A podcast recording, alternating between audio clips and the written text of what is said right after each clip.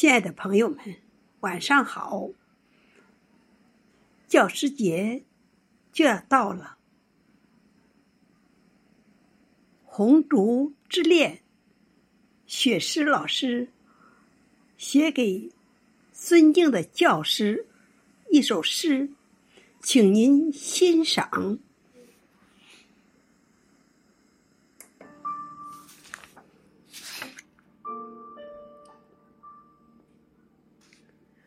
红烛在默默的燃烧，从十月到九月，一直在闪耀。红烛在静静的点亮，雪花晶莹，变成春雨的傲娇。如果创作是朗诵的序言，那么春耕。就是秋收的初稿，花开新艳，在香雪台上舞蹈，一方古木弹出了铮铮音妙，绝硕耄耋挥起了长毫，历史的诗篇在宣纸里长高。几块朱板相碰，赞美生活的逍遥。一王汤池，红色锦鲤嬉闹。红底墨字，优雅的陪伴花桃。银发映着春喜，在木凳上思考。我们聆听着。前辈古人的风尘雅事，三人优雅同行，把清秀空灵鼓奏敲。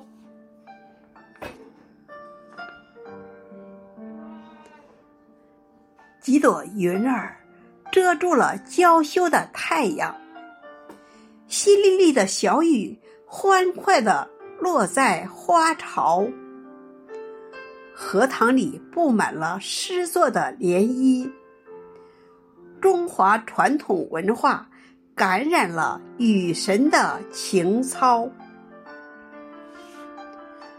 窗外雨潺潺，拥着葬花吟的味道，仿代天山道士不遇泊船瓜洲的春宵，游园不值。感受朱自清的清脑，春江花月夜，把滁州西涧的春日播了。此时相望不相闻，愿逐月华流照君。诗社同仁都是展翅欲飞的鹏鸟，原创诗作。牵着春色，齐声诵读，把雅集推向了人声鼎沸的高潮。